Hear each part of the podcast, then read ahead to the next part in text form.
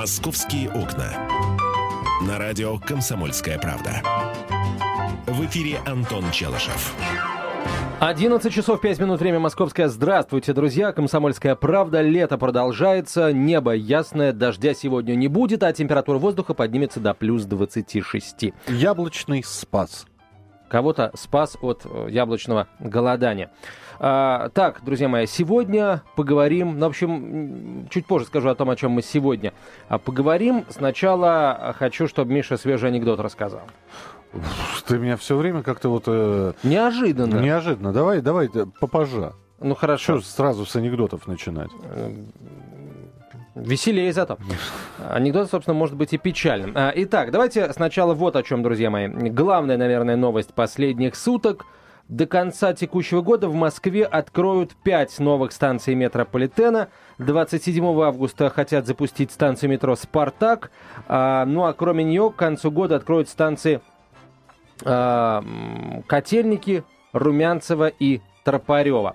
Вот э, такая вот замечательная история, дорогие друзья. Э, Вот я очень радуюсь за тех, э, кто живет рядом, рядом с новыми станциями, э, будет жить рядом с новыми станциями метрополитена. Ну и, э, соответственно, не очень завидую тем, кто живет далеко от этих станций э, метрополитена.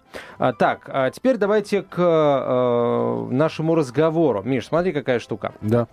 Московские власти, оказывается, готовятся к тяжелому сезону для туристического бизнеса, потому что вот э, гости из э, стран Запада стали реже ездить в нашу страну из-за текущей политической ситуации. Э, как пишет «Известия», глава Комитета по туризму Москвы Сергей Шпилько заявил о том, что город вместе с туроператорами и гостиницами начал готовить дополнительные предложения для, э, цитата, стран, менее подверженных антироссийской пропаганде. В первую очередь это Китай и Южная Корея.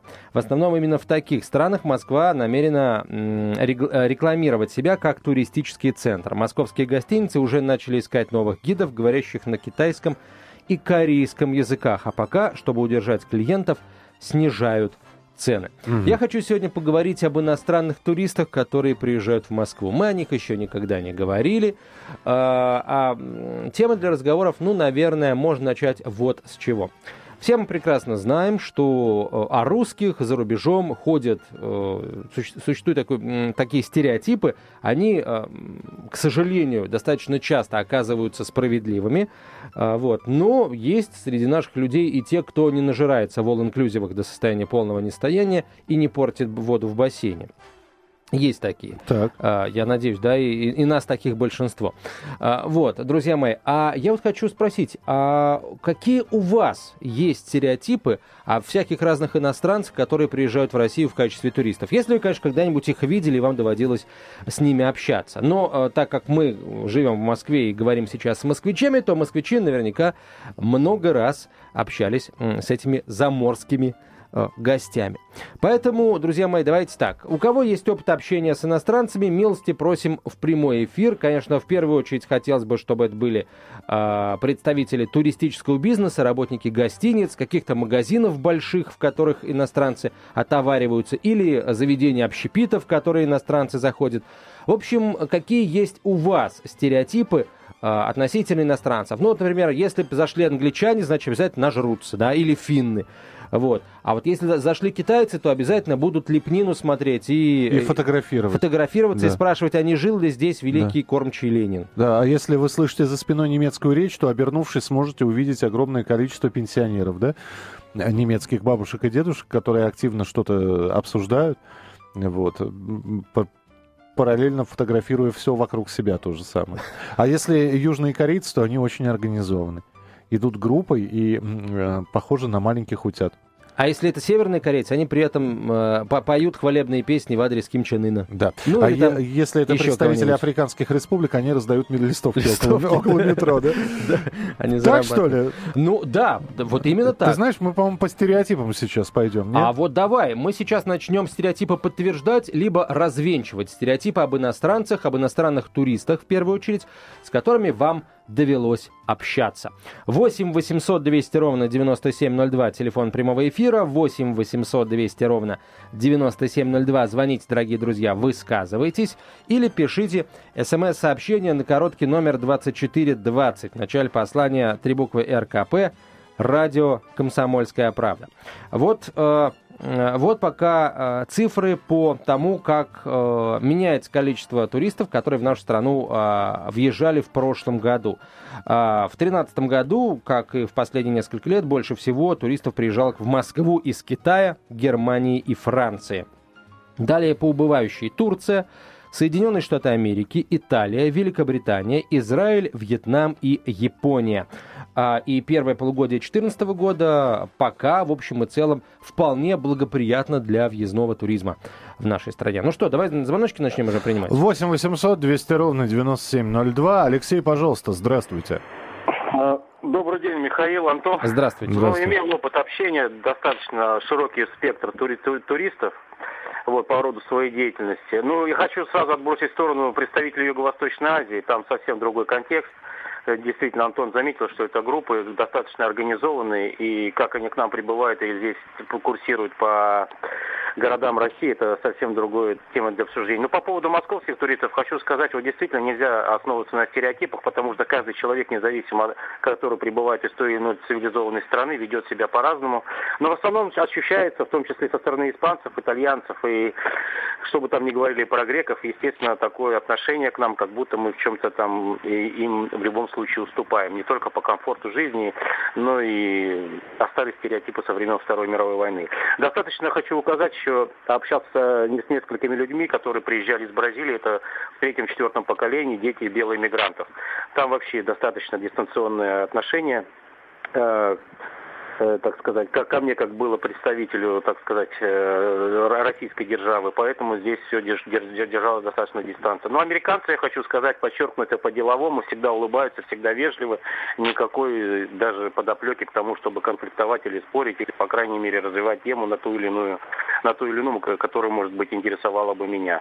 Поэтому здесь, конечно, достаточно широкий спектр обсуждения, может быть, но вот хочу заметить, что по голосу Америки я слушал, я думаю, сейчас будет развитие в 2009 году э, развенчан, э, развенчивается та ситуация, когда Россию характеризовали непосредственно для иностранной туристической компании как страну э, мафиозную с кавказской мафией, где превалируют болезни и экзотические, и туберкулез, и краснуха, и почему-то вся говорилась тема, чтобы эту страну как можно меньше посещала, посещали представители цивилизованных Понятно. Стран. Спасибо. Спасибо. Хорошо, что это все в прошлом, друзья мои. Это очень хорошо. Продолжим разговор об иностранцах, будь они неладные, через несколько минут. «Московские окна». На радио «Комсомольская правда». В эфире Антон Челышев. 11.17 в российской столице. Комсомольская правда. Прямой эфир продолжается. Итак, друзья мои, ваш опыт общения с иностранцами. Давайте ответим на водку медведей и балалайку. И что там еще? С чем? На шапку-ушанку. В общем, чем вы готовы ответить на вот эти стереотипы, которыми нас э, награждают, эпитеты, которыми нас награждают иностранцы, когда мы приезжаем на отдых к ним. Вот какой, э, какой есть опыт у вас от общения с иностранными туристами. 8 800 200 ровно 9702 наш телефон, 8 800 200 ровно 9702. И смс-очку присылайте тоже. Да, э, э, короткий номер 2420 в начале сообщения РКП. Три буквы РКП. Далее текст сообщения. Не забывайте подписываться. Но ну, а, Антон просто про стереотип хочет поговорить. Я не знаю, насколько они сильны. А, ну, э, стереотипы по сравнению к нашим туристам, они тоже, знаете ли, потихонечку начинают сглаживаться. Уже к вам не подходят иностранцы и не говорят, ух ты, у вас действительно медведи там ходят по Красной площади.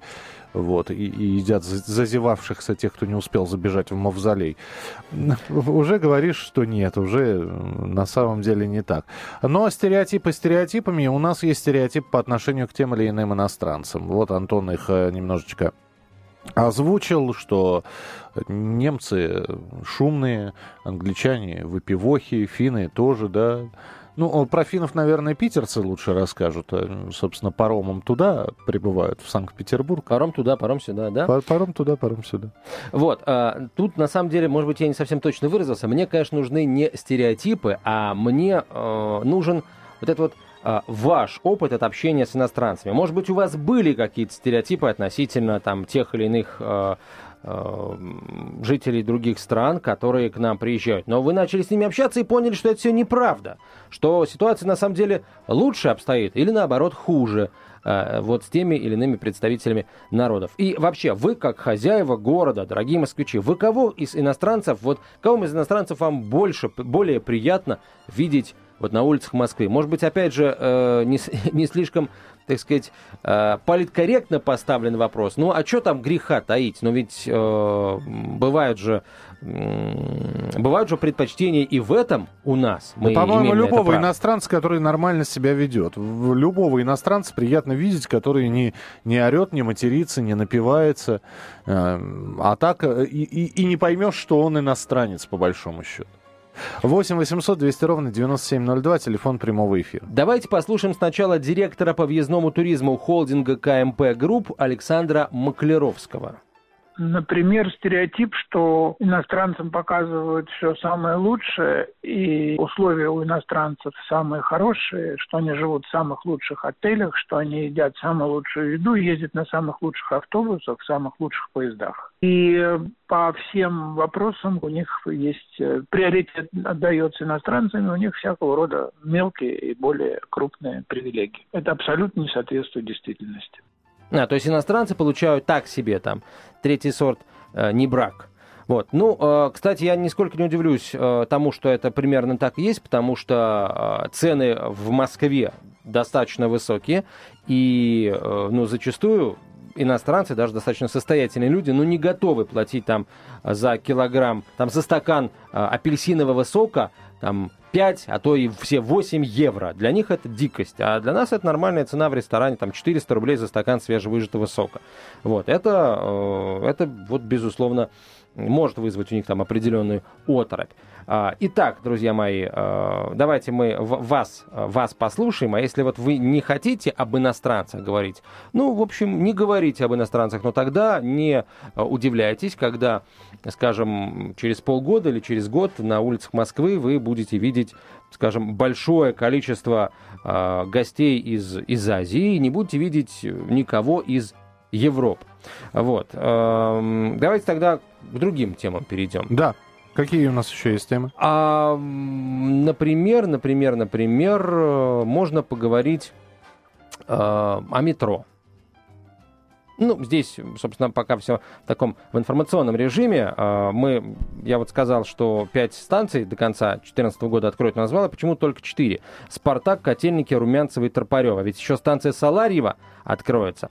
А в планах на 2015 год у Москвы открытие участка Салатовой ветки от станции Марьиной Роща, Марьина Роща до Петровская-Разумовская. А в 2016 году от Петровской-Разумовской до Селигерской откроется э, станция метрополитена. В 2017 году метро придет в район Солнцева. Ну, об этом уже ранее э, сообщалось. Что касается Кожуховской линии метрополитена, то здесь власти выбрали места для размещения двух станций. Это Салтыковская, станция Салтыковская улица и станция Косино-Ухтомская.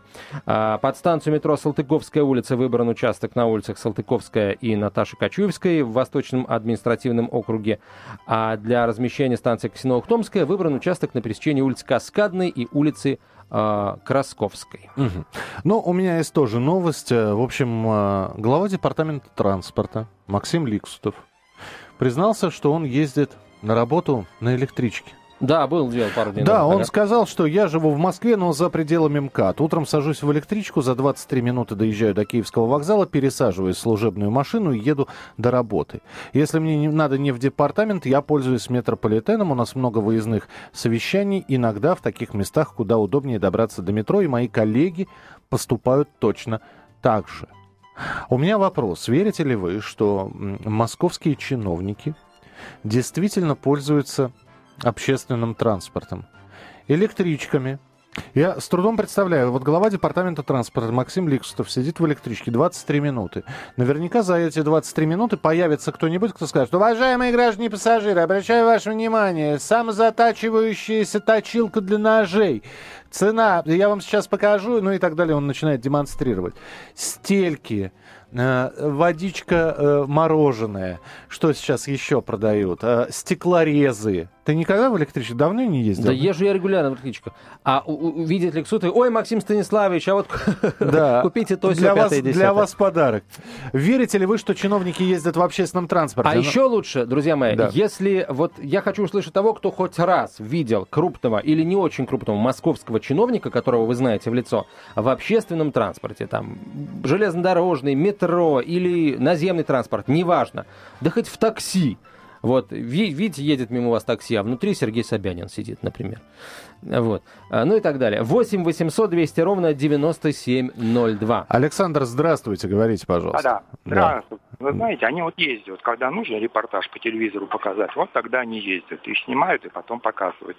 А вот еще вот маленькое наблюдение можно рассказать? Да, конечно. Метро услышал, метро, услышал тут недавно такое объявление. Уважаемые, ну, конечно, не дословно, приблизительно, уважаемые москвичи и гости столицы, если вы упали на рельсы, вам необходимо лечь головой по направлению к поезду между рельсами и прижаться как можно плотнее к полу. Э, это, это, это действительно, это вы знаете, да? Это я слышал, да, это где-то вот на охотном ряду я переходил, не дословно, но вот я вам смысл объясняю, что если вы упали, да, на рельсы, вам необходимо необходимо лечь между рельсами, головой по направлению к поезду и прижаться как можно плотнее. и это, и это действительно может, и это действительно может да, спасти хочет, вам жизнь. И, да, да, и хочется добавить еще, алло, алло, алло. Да, да, да. Да. Еще и хочется добавить, как только вы увидите приближающий поезд, вам нужно при, при, при, при, припустить его ближе пяти метров, сделать звериный оскал и со словами «врешь, гад Лексутов не возьмет», не возьмешь, кинуть в него мобильный телефон. Не, но на самом деле вот, этот, вот, вот эта выемка, а, выемка между рельсами в метропоездах, да, в метро, э, она действительно спасает жизни. Иногда люди, ну, оступаются. Ну, вообще-то э, информация это и устная, и письменная в метро встречается достаточно часто, да. и и удивительно, что вы это услышали и увидели в первый раз. Да, и это вот, как бы надо знать, это а, правило поведения в метрополитене. Да, просто голову нужно держать ниже, чтобы по голове не, не заехало. Вот. Но лучше вообще, вообще не падать. Начнем с этого. 8 800 200 ровно 9702, телефон прямого эфира. Верите ли вы, что чиновники а, пользуются общественным транспортом? Максим Лексутов, по крайней мере, ездит на электричке и пользуется метрополитеном, как он сказал, и все его коллеги. Ну, наверное, те, кто живет э, за городом, а те, кто, наверное, живет в Москве на съемных квартирах, они, полагаю, пользуются метрополитеном. Какие молодцы. А, итак, кто видел московского чиновника в, а, во время, когда действительно не снимали никаких репортажей, без, э, без журналистов? Кто выглядел, видел без журналистов и без камер московского чиновника в общественном транспорте? Позвоните Кто и смог опознать, расскажите. что это московский чиновник? Не, ну я имею в виду крупных чиновников, ведь они же в первую очередь должны пример-то подавать. Вы думаете, я пока вот о крупной победе нашей, э, нашего наркоконтроля сообщу. Э, в Новой Москве московские наркополицейские изъяли почти два центнера афганского героина, сообщил э, глава ФСКН Виктор Иванов. Операция началась в апреле, в августе завершилась арестом пятерых участников и захватом завезенного в Россию героина общим весом 178 килограммов. Партия была рассчитана на реализацию 10 миллионов разовых доз, сообщил господин Иванов. И через несколько минут еще одна тема. А, очень быстро мы у вас поспрашиваем. Будьте готовы звонить в прямой эфир, потому что это знали все, это видели все. Я напомню, что 19 августа 1991 года начался путь. И как его принимали в Москве, и что вы делали в этот день, будете вспоминать, будете нам рассказывать в программе «Московские окна». Оставайтесь с нами, мы скоро продолжим. «Московские окна». На радио «Комсомольская правда». В эфире Антон Челышев. И Михаил Антонов, 11.32 в Москве. 19 августа 1991 года. Лебединое озеро по телевидению. Специальное обращение ГКЧП к народу а, о том, что якобы Михаил Сергеевич заболел и не может выполнять свои обязанности на посту генерального секретаря. Или, или президент тогда уже был СССР. О, президент. Президент. Президента СССР. А, ну, а потом мы знаем, что происходило. 19, 20, 21 три дня стояния у Белого дома, танки в Москве. И очень многие люди... Сейчас такая произошла переоценка ценностей. И что же тогда происходило? А, тех ли мы поддержали? Многие эксперты говорят, что если бы, в общем, ГКЧП бы устоялось, э, устояло бы тогда, по-прежнему оставался бы Советский Союз. Что вы делали в этот день? Где вы находились?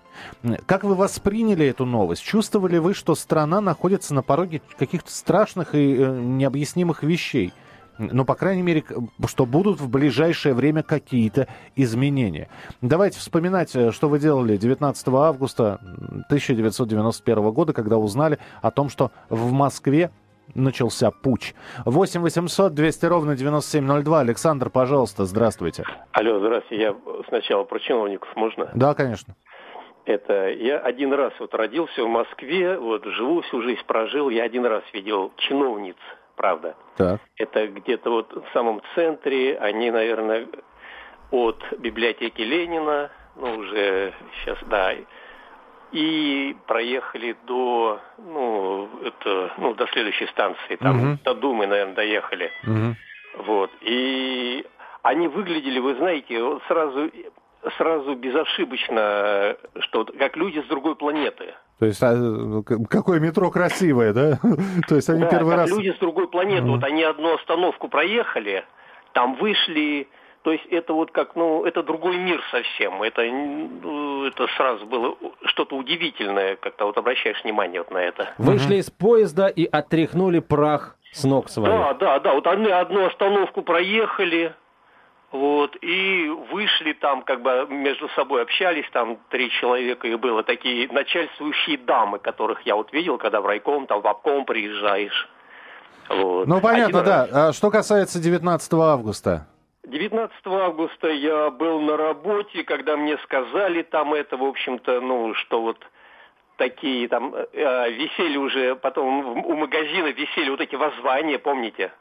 Ну, да, с, с трудом, но помним, да. Народ читал, народ так был. А ну, вы, вы видели листовки за ГКЧП вот или вы видели листовки ельцинские против ГКЧП? Да, а, это, ну, ну, в общем-то, да, да, я Ельцинский. Ельцинский, Ельцинский. против ГКЧП. Понятно. Понятно. Спасибо большое, что позвонили. 8 800 200 ровно 9702. 8 800 200 ровно 9702. Елена, здравствуйте. А, доброе утро. Спасибо вам за поднятые темы. По первой теме я быстренько. Да. А, вы знаете, я, честно говоря, очень благоговейно отношусь к нашему настоящему мэру Сергею Семеновичу. Знаете почему? Вот говорят, что чиновники там должны ездить. Да не надо, пусть они не ездят, достаточно. Вот у нашего мэра, я про мэра говорю, я не знаю по другим чиновникам, да? Угу. А, у него есть горячая линия. Вот вы попробуйте найти горячую линию по нашему здравоохранению. Ее как таковой нет, то есть практически там сидит какая-то куропатка, она там что-то квохчет, непонятно что. И практически я советую министру здравоохранения современной, нашей, да, Скворцовой, а, вот, сделать настоящую горячую линию, по которой вот действительно что-то действовал так, как действует наш мэр. Потому что он очень много нам помог, я не буду говорить э, так, ну, конкретно, да. Но а вот по моменту, что сейчас бы кто-то поездил, да, я бы хотела. У нас идет сейчас ремонт. Ремонт необходим э, трамвайные пути, 13 36 трамвай, четверочка, надо, да, необходимо. Uh-huh. Теперь представьте, что делает наш Мосгортранспорт. Они пускают вместо 13-го трамвая автобус. Вы знаете, как он интересно едет? То есть вы должны увидеть, что 13-й, идущий с открытого шоссе, вот этот автобус пресловутый, что надо увидеть, что совернет ли он к подбилке, а мне туда не надо, да, или доедет до Преображенской площади, вместо того, чтобы хотя бы этот путь сделать до непосредственно Сокольников, потому что 13 у нас э, теперь трамвай едет и э, до Сокольников, и, конечно, у него в районе трех вокзалов. Это замечательный путь, многие это оценили, многим это нравится, да, то есть представляете, когда люди пожилые вынуждены перепрыгивать с этого пресловутого 13-го автобуса, да, на другой какой-то транспорт, им и так тяжело залезать. Вот мне, например... я, я прошу прощения, да. времени очень мало. А, что касается, давайте, 19 августа, да, 91 19 августа для меня было кошмарно. Во-первых, я не очень поняла, я до сих пор содрогаюсь, когда слышу музыку «Лебединого озера», ну, потому что я человек такой начитанный, достаточно хорошо знаю, что такое русский бунт. И э, действительно, для меня было очень страшно, для меня был страшен комендантский час, потому что мне приходилось выходить с собакой поздно вечером, и когда я встречала людей с автоматами, ну, они так освещали меня фонариком, говорили, о, с собакой, я говорю, ну да, надо же выйти как-то выгулять. Вот, они меня там, конечно, не трогали, но, понимаете, содрогание еще было самое страшное, когда я потом увидела деревья, которые стояли в сторону Белого дома, и вот знаете, вот эти пули, вы знаете, которые были в этих деревьях, это было очень страшно. Я очень тогда это было, действительно, это было очень страшно для вся и всех. Те, кто не понимал, конечно, и под танки лезли, но тем не менее, вы знаете, я до сих пор скорблю по всем людям, которые тогда погибли, потому что это очень жутко. Погибло трое тогда. А, спасибо большое. 8 800 200 ровно 9702. В октябре 93-го погибло намного больше. Елена, здравствуйте. А, здравствуйте. Да, 19 августа 1991 года. Я находилась в Ялте. Э, с ребенком отдыхала, Горбачев был в Фаросе. И то есть настолько это было страшно, то есть все москвичи, которые находились на отдыхе, сидели, слушали радио и боялись возвращаться домой. То есть у нас была, э, убирала номер э, Украина женщина, вот, и она нам все время говорила, детки, куда же вы едете, оставайтесь здесь, у вас же там война. То есть это действительно было очень страшно. Но что распадется Советский Союз, как-то вот, ну, знаете, не предполагала. Не верю, да? Спасибо, принято. 8 800 200 ровно 9702, телефон прямого эфира. Сейчас только ленивый не обращает внимания на параллели между событиями 91 года августа и событиями э, киевскими вот последнего года. Я напомню, что, а, собственно, ГКЧП имел возможности и даже частично их реализовал по занятию всех э, стратегически важных объектов. Группа «Альфа» блокировала дачу Ельцина и в любой момент могла эту дачу взять просто по щелчку пальцев. Но э, пальцами никто не щелкнул, ни Янаев, ни кто-либо еще из э, членов ГКЧП и, э, собственно, пришел к власти Ельцин. А вот через два года, в 93 году, да, ГКЧП огонь не открывала, в общем и целом, да, а вот через два года, в 93 году, Ельцин уже огонь по Белому дому открывал. Ну, чем не сравнение, да, с ситуацией Янукович и э, Киевская хунта и Горбачев и Ельцин. Ну, не Горбачев, а ГКЧП и Ельцин. 8 800 200 ровно 9702. Александр, пожалуйста, мы вас слушаем. Алло. Здравствуйте. Здравствуйте. Ну, у меня свояк был, э, поехал на, ну, это, э, когда вот как раз поддерживали, когда там на танке выступал Ельцин. А вот, я помню просто, когда он появился, и первые э, слова были, вот всего юг Бельево-Западно, ну, так, может быть, э, ну ты что, говорит, придурок, куда ты пошел, за кого ты вообще вступился, понимаете, всем, и главное, что самое интересное, э, все население было так вот настроено, что, в принципе, сейчас, вот, конечно, я понимаю, что элита, которая сейчас, э, в принципе, находится, она где-то там одобряла. А 93-й, это вообще, конечно, вот сейчас был согласен полностью. Это на все это дело глаза закрыли. То, что убили людей, до сих пор толком не можно сказать, сколько там человек полегло. Но, все, но все-таки, вот если вспоминать 91 год, вы... Э, Люди э... были, поддерживали, большинство своих, 95-97% поддерживали это ГГЧП. И это вранье, кто скажет, что этого не было. Понятно. Потому что я в то время вы, вы поддерживали, да? Я поддерживал, конечно, хотя я молодой был, в принципе, мне было где-то лет 18-19 тогда, но я поддерживал двумя руками их, потому что вот тот же бардак, который Горбачев с Ельцином устроили в стране, надо было прекращать его.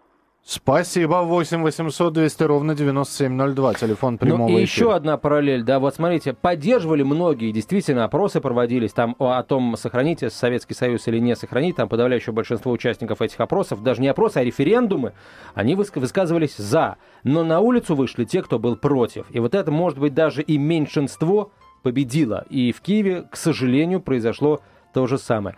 А вот, то есть сценарий, сценарий реализован во второй раз, но в гораздо а, меньших масштабах сейчас на Украине. Но это мы уже пошли в такие в исторические параллели очень серьезно. Я полагаю, что а, наверняка сегодня мы еще раз будем возвращаться да, к событиям уже скольки получается, 23-летней давности. 23 года, да, и именно вот если вернуться на 23 года назад, то вот именно в этот момент народ сейчас выходил на улицы и общался друг с другом, представляя, что будет, внимательно включали радиоприемники.